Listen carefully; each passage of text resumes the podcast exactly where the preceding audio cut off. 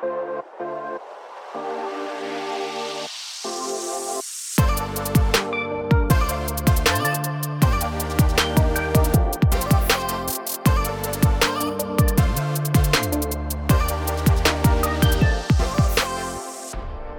que isso, professor?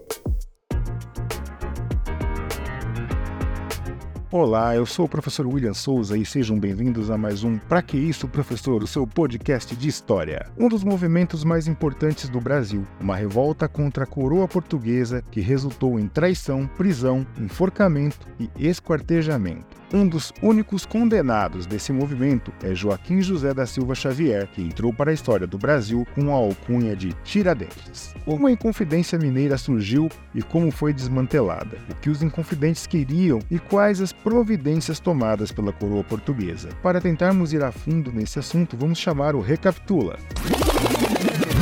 Minas Gerais era uma das capitanias exploradas com a extração de ouro e diamantes. Isso fez com que a região se tornasse uma das mais ricas e prósperas, e a coroa portuguesa passou a impor um modelo de governo que desagradava uma pequena elite socioeconômica da capitania. O ciclo do ouro trouxe muitas pessoas de Portugal para o Brasil para a exploração das jazidas de ouro e diamante, em busca de estabilidade econômica, e isso aumentou também a utilização de mão mão de obra escrava para esse tipo de trabalho. Ainda em 1720, a revolta de Vila Rica foi um marco, pois os populares passam a questionar os impostos que a coroa cobrava. Porém, esse conflito não foi adiante. Em 1750, a coroa passou a aplicar impostos mais pesados e com um controle mais rígido sobre tudo que era retirado das minas, instituindo assim alguns mecanismos de controle. O ouro, por exemplo, era fundido nas casas de fundição e recebia um selo real que dizia que o imposto já havia sido cobrado, mas isso era insuficiente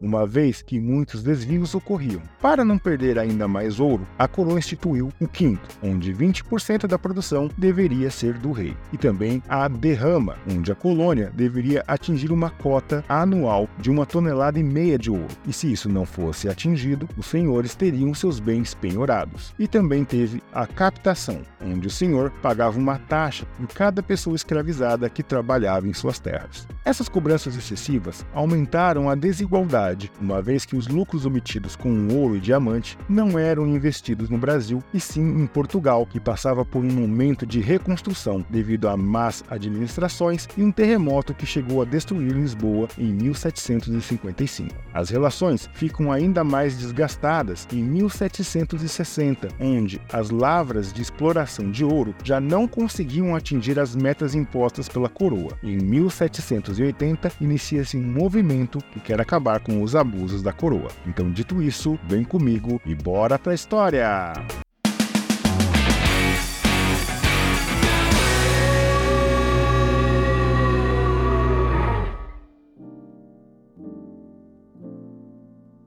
Os revoltosos, que também são chamados de inconfidentes, beberam com certeza das fontes do iluminismo, pois queriam liberdade e questionavam o poder absoluto do rei, mas a Revolução Americana talvez tenha tido uma influência muito maior nas tomadas de decisão desse movimento. Mas quem eram esses revoltosos? Bom, inicialmente faziam parte de uma pequena elite socioeconômica, porém o grupo lhe era muito heterogêneo e possuía pessoas com as mais diversas ocupações, como médicos, poetas, engenheiros e por aí vai. O grupo percebeu que as taxas cobradas por Portugal eram excessivas demais e os revoltosos começam a conspirar contra a coroa. Mas também queriam que Minas Gerais fosse independente, se transformando em uma república, pois acreditavam que a capitania poderia se autossustentar devido à comercialização de ouro e outros metais preciosos. Queriam também que houvesse eleições anuais e a diversificação da produção econômica, uma vez que a economia baseada nos metais e pedras preciosas, mesmo dando algum lucro, já estava em declínio. Os inconfidentes somente aguardavam um momento, mas eles foram denunciados antes mesmo que pudessem ter uma força maior. Mas quero falar antes de uma das personagens mais emblemáticas dessa história, que é Tiradentes. Tiradentes não fazia parte dessa elite, ele integrava um movimento, ele era um trabalhador simples que teve diversas profissões, como comerciante, minerador e militar, além também de ser dentista, por isso o apelido de Tiradentes. Ele era um membro muito ativo no grupo, sendo responsável por conquistar pessoas para aderirem ao movimento dos revoltosos. O grupo estava crescendo quando um traidor delatou as intenções do grupo. No ano de 1789, Joaquim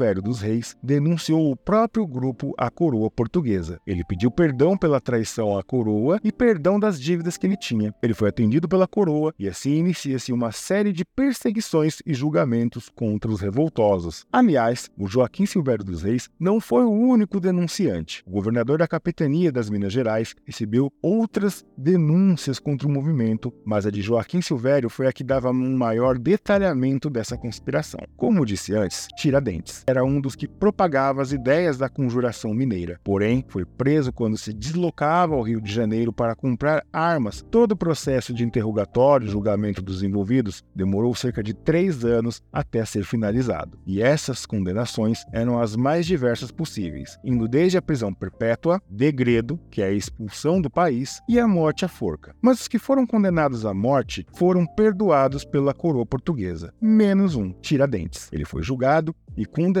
à morte. Mas por que só ele pagou com a vida, professor? Muito simples. Ele era um dos que menos posses tinha. Lembra que eu falei para vocês que o grupo ele tinha pessoas da, de uma elite socioeconômica das mais variadas? Então, ele era o que tinha a menor condição financeira. Ele tinha uma patente militar menor e tinha menos amigos importantes. Então, ele é usado como um bode expiatório, salvando os demais de serem executados. Entre o processo de julgamento e execução, tudo durou, como eu disse, cerca de três anos. Os outros foram condenados ao degredo, que é a expulsão do país. A ordem de condenação descreve o que acontecerá com o acusado. A ordem diz o seguinte: portanto, condenam um réu, Joaquim José da Silva Xavier, por alcunha, o Tiradentes, alferes, e foi do regimento pago da capitania de Minas, a que, com baraço e pregão, seja conduzido pelas ruas públicas ao lugar da forca, e nela morra morte natural para sempre e que depois de morto lhe seja cortada a cabeça e levada à Vila Rica, onde no lugar mais público dela será pregada em um poste alto até que o tempo a consuma, e seu corpo será dividido em quatro partes e pregado em postes pelo caminho de Minas. E a casa em que vivia em Vila Rica será arrasada e salgada, para que nunca mais no chão se edifique. Portanto, no dia 21 de abril de 1792, no Rio de Janeiro, Tiradentes foi executado como uma prova de força da coroa portuguesa, desestimulando aqueles que quisessem se levantar contra Portugal. Após a morte, seu corpo foi esquartejado e parte dele espalhada pela estrada que ligava Rio de Janeiro a Minas Gerais, e a sua casa foi destruída e o terreno salgado para que não fosse utilizado. Aliás, essa era uma das coisas mais corriqueiras para aqueles que eram acusados de traição. E aí temos alguma coisa para se pensar. Como um traidor pode ser considerado depois um herói nacional? Bom, primeiro temos que ressaltar ressaltar que Tiradentes ele nunca foi líder de um movimento. Como sempre se apregou por aí, ele nunca liderou nada. Embora ele tenha sido apontado diversas vezes como tal, ele nunca liderou um movimento. E também a gente tem que esquecer aquela imagem clássica do Tiradentes com cabelos e barba longa igual a Jesus Cristo. Isso não tem nenhuma ligação com a real face desse nosso personagem, já que essa imagem foi criada quase 100 anos depois da sua execução. Ou seja, não tinham como pintar um retrato fiel de Tiradentes. Não havia um registro oficial da sua imagem. Ele foi alçado à condição de herói nacional muitos e muitos anos depois do acontecido. A sua imagem atendia a alguns padrões interessantes interessantes, como por exemplo, ele era um homem do povo, declarado como um único culpado e lutou contra a opressão da coroa. Então, torná-lo mártir e espalhar imagens de Tiradentes semelhantes a Jesus Cristo visa deixá-lo muito mais conhecido da população, pois ao observar a imagem de Jesus, as pessoas poderiam ligar uma imagem à outra.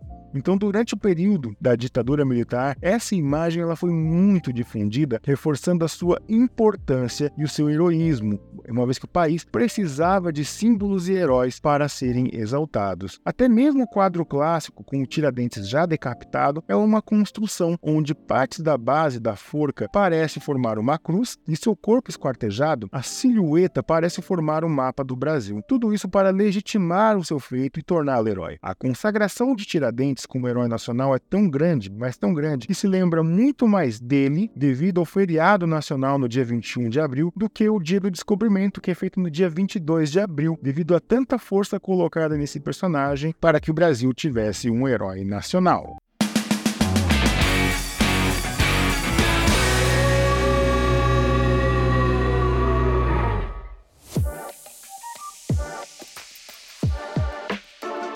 Vejamos, quando a gente está no ensino fundamental, a gente tem uma imagem de Tiradentes, uma ideia de Tiradentes. Eu, né, quando criança, a imagem que tinha de Tiradentes é aquela clássica, barbudo, cabeludo, né, do, do Tiradentes, que se assemelhava à imagem que as pessoas têm, né, de Jesus, né, que é uma imagem também que é uma imagem construída, né, um homem com cabelos longos e barba longa, enfim, tinha essa associação, né, a gente via aquela a, a, as figuras de, de, Tiradentes e falava, nossa, né, ele sofreu como Jesus, um mártir. Então tinha essa questão de fazer essa ligação entre uma imagem e outra, né? Tipo, do cara que morreu para assumir uma culpa maior, para salvar todos. Então, Tiradentes também teve essa associação, né? Bom, como falado anteriormente, né, Tiradentes ele era um dos mais pobres né, que faziam parte do movimento dos Inconfidentes ou dos Revoltosos de Minas Gerais. Ele era um alferes, ele era um militar, só que a patente baixa dele né, não permitia ter muitos bens ou ter muitas posses. E quando ele foi preso, para servir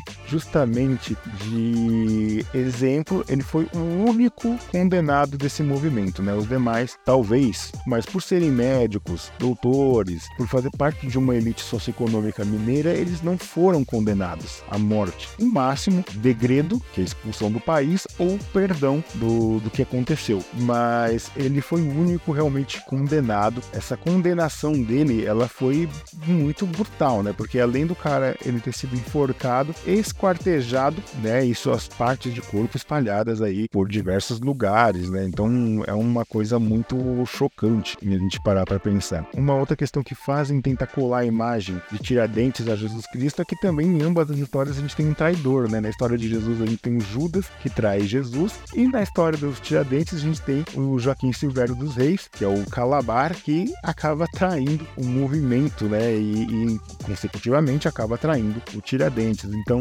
né, a gente, em ambas as histórias temos um traidor também, né? Que vai trair um, um, um inocente. A gente para pra pensar também é que, assim, a coroa portuguesa ela explorava muito o, o, as Minas Gerais, né? o, a questão do ouro e da prata, é, dos diamantes, falavam que arrancavam com as mãos né, os diamantes, de tão infarto que, que era né, o local, a, a coroa botou o olho grande em cima né, daquela capitania e tentou explorá-la de tudo quanto foi jeito. Só que, é logicamente, a gente tem que entender que é, a exploração ela foi feita de um jeito que é, deteriorou né, um, muitos lugares e não se pensava que esses recursos eles são recursos que são é, finitos, uma hora vai acabar. Né? E o governo passa a, a tentar controlar a forma que essas coisas eram retiradas, né, que esses metais, que essas pedras eram retiradas, tenta-se ali uns outros tipos de, é, de impostos, né, como a derrama, como o quinto, é, como a captação, mas os desvios, né, a corrupção de algumas pessoas faz com que nem tudo chegue a Portugal, né, que muitas coisas se percam ali no processo de retirada, de extração, de, de lapidação, muitas coisas acabam é, se perdendo, né. Então as pessoas uma raiva em ter que pagar esses impostos e não ver melhorias é, e, e, esse dinheiro sendo enviado para Portugal para ajudar na reconstrução de Lisboa, para saldar as dívidas que Portugal tinha, né? E assim, a gente está mandando dinheiro e não tem retorno. Então isso fez com que o movimento inconfidente, né, ou a conjuração mineira, ela se fortalecesse nesses ideais. Eu falei também que um pouquinho eles têm se inspirado né, nas bases do iluminismo e é bem possível que que sim, porque muitos né, que faziam parte desse movimento eles eram muito, eles eram muito informados, eles liam bastante. Então essas bases do iluminismo com certeza chegaram nas fontes aí dos inconfidentes. Mas a gente tem que entender que é, algumas coisas elas são meio que universais, algumas coisas que vieram antes talvez vieram fortalecendo, né? E as ideias elas foram batendo, mas não realmente não tem uma ligação entre o, os ideais da Revolução Francesa e é, a conjuração mineira, né? Mas sim, algumas coisas do iluminismo e algumas coisas da Revolução Americana, talvez tenham inspirado, né, a, a base dessa, a base desses revoltosos, né? Falei também vale ressaltar que Tiradentes nunca foi líder, ele era, era apenas uma pessoa que convidava a outras pessoas a fazerem parte do movimento. Ele não tinha esse poder de liderança. E para fechar também a história, né, é, a gente tem que também aquela coisa, né? Poxa, mas como é que um cara que foi traidor da coroa anos depois foi considerado herói? Bom, esse resgate né, sobre a, o heroísmo de Tiradentes já vai acontecer é, alguns anos depois da sua morte. Por exemplo, no governo Vargas, é um governo que busca ter símbolos nacionais, e busca ter heróis nacionais, e no governo Vargas se inicia realmente uma campanha mais maciça para que esse personagem, que era um personagem esquecido da nossa história, que ele ganhe nessa importância, né, é, como ele tem hoje. Então começou ali no governo Vargas, é, um, um, assim, já existia esse resgate, mas no governo Vargas tem uma massificação maior né, desse, desse personagem, de pintar um retrato dele, de se falar da importância dele, da época é, da ditadura, é onde se consolida essa imagem de Tiradentes. Né? Então, ser brasileiro, brasileiro que lutou contra a opressão, né, e essa falta de heróis, de símbolos nacionais, faz com que a, a ditadura ela cole, faz com que a ditadura escolha essa imagem e coloque aí como sendo um, um, um símbolo nacional, um herói nacional. Né? Foi uma imagem muito difundida né, de exaltação mesmo né, desse Tiradentes. É, lembrando que a gente tem diversas coisas sobre Tiradentes, existem vários livros né, que contam a história dele. É, ele é fruto de estudo ainda hoje, né, porque tem algumas é, sessões aí da história dele que não são bem é, resolvidas, né? Então tem muita, muita coisa ainda acontecendo no campo de pesquisa sobre Tiradentes, sobre realmente quem foi essa figura e se ele realmente ele é um herói nacional. Quem conhecer aí alguma coisa de livro, de série, filme, não sei se tem filme, isso aí realmente vou dever vocês, eu não pesquisei, mas se alguém conhecer alguma coisa, pode deixar aí nos comentários que aí eu vou, vou ler no próximo programa. Ah, bom, gente, eu gostaria também de agradecer algumas pessoas, eu gostaria de agradecer também ao professor Márcio Xavier também, que falou aí, fez um comentário legal sobre o nosso episódio, né, sobre a Praça da Paz Celestial. Ele fez um comentário, ele mandou um videozinho para mim, é, e eu dei uma assistida nesse vídeo, e aí hoje eu vou chamar aqui um, um pequeno, é, uma pequena parte aqui desse nosso programa que vai ser o contraponto. Bom, sobre a Praça da Paz Celestial é necessário fazer um contraponto, pois através da visão ocidental vemos o massacre do governo contra os manifestantes. Então, o que aconteceu é uma luta para se manter o que foi conquistado com a Revolução Chinesa de 1949. Então, as manifestações elas eram espontâneas, pois a China estava vivendo um período de aumento de bens de consumo e experimentações, e isso elevou os preços e a inflação cresceu de forma absurda. Assim, Assim, houve o crescimento da corrupção no governo, e quando Hu Yaobeng morreu, as pessoas passam a ficar na praça e exigir uma atitude do governo. Existem também os dois lados da história, onde não somente os estudantes foram atacados, mas também os soldados foram atacados de forma cruel. Então, ou seja, não há apenas um lado certo da história. Existe um contraponto que foi visto e noticiado, e que mesmo antes dos conflitos na Praça da Paz, já haviam conflitos nas periferias periferias da China e que não foram noticiados. Assim, não há, de fato, um massacre de duas mil pessoas como se alardeou internacionalmente. Existem é, vários fatores. Não foi só soldados que massacraram os estudantes. Os estudantes responderam na mesma medida. É lógico que em um nível menor, sem todo o armamento que os soldados tinham. E apesar de tudo isso, o governo chinês não caiu, pois a base camponesa sempre apoiou o Partido Comunista Chinês e, como sendo a maioria, uma queda do governo seria praticamente impossível, e ao final dos conflitos, as demandas dos estudantes também foram atendidas. Então são esses contrapontos que estou colocando para vocês sobre o episódio sobre o massacre da Praça da Paz Celestial. Então, é, caso vocês queiram é, ouvir também, esse episódio está disponível, foi lançado aí faz algum tempinho, mas a gente tem esse contraponto aqui que foi, que foi sugerido pelo professor Márcio Xavier. Ele passou para mim um vídeo, eu assisti o vídeo e através desse vídeo eu tirei essa análise, esse contraponto desse episódio, tudo bem? Eu gostaria de agradecer então a outras pessoas que ouvem o podcast, então sou muito grato a todos vocês. Eu gostaria de agradecer a minha aluna Lana. É, Lana, muito obrigado por ter ouvido, por comentar. O meu aluno José também, que ouve o programa, sempre está comentando. O meu aluno Juan, o meu aluno João, Manuela, muito obrigado vocês também por estarem sempre prestigiando o programa do professor, tá certo? Então é isso. Quem quiser trocar ideia comigo, manda mensagem através do Souza William 1983@gmail.com. Lembrando que Souza é com S, William com W, dois L's e M no final. Souza William 1983@gmail.com. Lembrando que qualquer coisa referente a link de vídeo ou qualquer outra coisa, eu sempre deixo lá na descrição do nosso podcast, tá bom? Na descrição do episódio, os links estarão lá. Quem puder me favoritar aí no seu tocador de podcast preferido também, fica à vontade. Quem puder me dar cinco estrelas no Spotify também já ajuda, né? Me deixa relevante aí na plataforma, tá certo? Então é isso. Eu acho que eu já falei demais, eu me alonguei demais. Muito obrigado. Tchau, tchau. Falou. Valeu.